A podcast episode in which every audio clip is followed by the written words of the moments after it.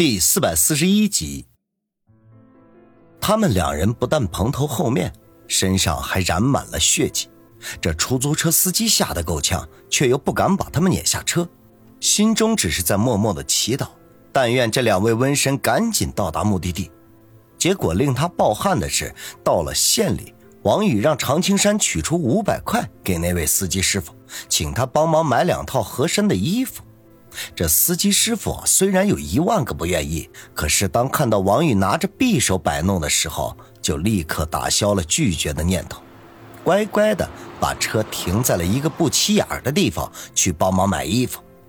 买回衣服，王宇二人就在车里把一身上的衣服给换了，又给了司机二百块钱封口费，这警告他三天之内不许说出遇见他们的事情，否则后果自负。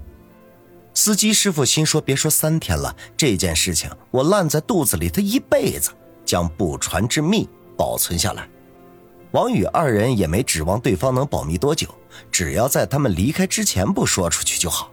当即下了车，扶着常青山去找旅店。半路上，常青山才告诉他，那颗射进他体内的子弹，因为距离太近的缘故，是透胸而过的。他背包里有家传的疗伤药粉，只要涂抹在伤口处，就可以慢慢的痊愈。当然，这内部的伤害还需要长时间的自我修复才可以。这听他这么一说呀，王宇一直提着的心也便放了下来。二人在这座县城的汽车站找了一家很小很便宜的旅店住下，打算休息一天之后再动身出发。路线仍旧不变，先抵顺城。再转辽源，最后进入这省境内。这家叫做“站前”的小旅店毫不起眼，与县城的汽车站隔着一条大约两百米左右的长街。只要走到尽头左拐，就能看到汽车站的门上面的金属大字。王宇在旅店的附近给常青山买了口服的消炎药，甚至还弄了两瓶抗生素注射。再加上常青山家传秘药，他的伤势并无大碍，只是很难再像以前那样长时间的战斗了。王宇看着躺在床上休息的常青山，迟疑了许久，才说道：“排长，你的伤势虽然没有生命危险，可是如果再这样长途跋涉的话，恐怕就会把身体搞垮了。所以我决定，剩下的路我自己走。至于调查杀死三爷真凶的事情，我一个远在海外的朋友答应帮忙了。”很快就会有消息传回来。林雪飞到底能不能帮上这个忙，王宇也不能确定。毕竟啊，他们之前的那次通话中途断掉之后，就再也联系不上他了。可是眼前常青山有伤在身，如果跟着他冒险，只怕会白白的丢了性命。这万不得已啊，只能这么说了。常青山也知道自己此刻的身体已经不适合再保护王宇，如果勉强相陪。只能成为他的累赘。这此刻听他说有人帮忙调查事情真相，便沉声的说道：“王宇，你没骗我吧？”王宇笑着说道：“排长，我什么时候骗过你？实不相瞒啊，我这个朋友啊，就是家喻户晓的大明星林雪飞，他家在国内也是有很大的势力的。虽然未必敢和李家抗衡，但是背地里帮我调查一些事情，还是游刃有余的。如果你不相信，我给你看看我们在一起的合影。”王宇说着，将那只苹果手机取了出来，调出他和林雪飞的合影给常青山看。这看过之后，常青山才点头说道：“没想到你居然认识大明星，我妈最喜欢听他的歌了。”王宇嘿嘿一笑，心说林雪飞的歌曲真是老少皆宜，连几十岁的老太太都喜欢。再想到林雪飞在自己怀中温顺的如同一只小绵羊的时候，心中不禁微微的一叹。那样的日子也不知道以后还会不会有。收回心思，他对常青山说道：“排长，你留在这里休息十天半个月的，等身体恢复了之后，就起身赶回春城，帮我照看家人和朋友。如果我运气不好，那以后他们就托付给你了。”常青山叹了口气，懊恼地说：“哎，王宇，老哥辜负你一番信任了。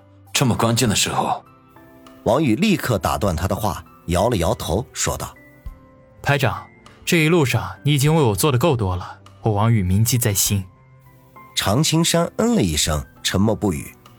王宇担心常青山会临时反悔，还要跟着自己，于是次日天色还没亮，就偷偷爬起床，穿好衣服，拿了一部分钱，悄然的离开。常青山有伤在身，再加上连日奔波，身体疲劳过度，睡得很沉，根本就没有发现王宇走了。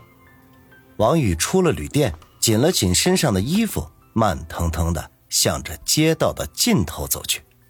时间太早，长街上空无一人，初春冷清的街道透露着一股浓浓的肃杀之气。才走了几十米，王宇便停住了脚步。不知道何时，他对面百米的地方出现了一个人。这个实在是太普通了，就算你多看他几眼，也很难记住他的样子。只是这样的一个人，怀里抱着一根三米长的铁枪，枪头斜斜的指向天空，枪尾拄在地面上，形成一个极其舒服的角度，仿佛那个人是挂在枪杆上的。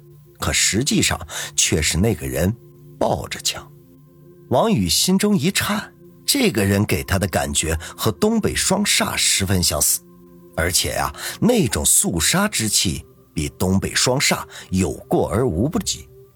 他的脑海中顿时浮现出“天一堂”三个字，对方是天一堂的杀手，并未是李海龙或者鞠胖子的追兵，因为后者要活捉他回去审问。而眼前的这位是来索命的，他深吸一口气，他连东北双煞都打不过，眼前这位抱着长枪的人，他更是一点胜算也没有。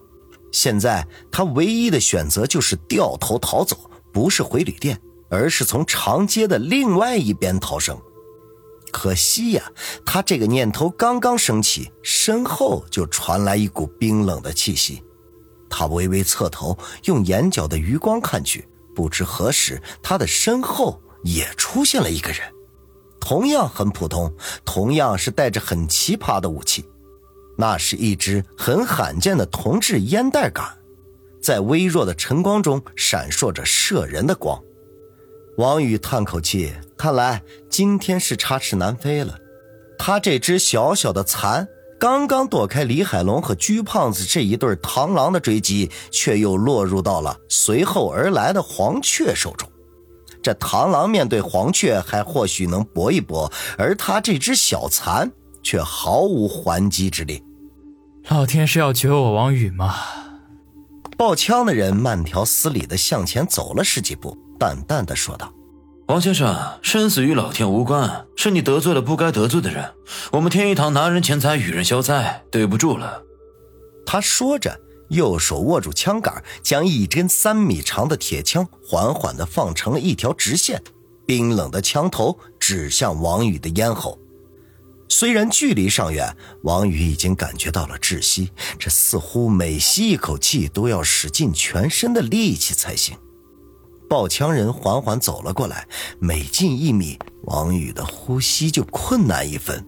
当他们相隔十米的时候，王宇的脸已经憋得发紫，任凭他如何的努力，就是无法呼吸新鲜空气。这对方尚未出手，他已经面临死亡了。哼，大名鼎鼎的曲三枪什么时候给天一堂当起了走狗？欺负我这小兄弟也，未免太掉份了。不如和我们兄弟比划比划。就在这个节骨眼上，一个听起来很熟悉的声音从王宇的左侧传了过来。王宇费力的转过头去，就看见铁头二人组从一侧小胡同里缓缓走了出来。他心中顿时松了一口气，救兵到了，他又逃过一劫。二人组的老大走到王宇跟前，拍了拍他的肩头，说道：“王兄弟受惊了，小马在车站门口安排了人接应你，你只管去吧，这里交给我们兄弟了。”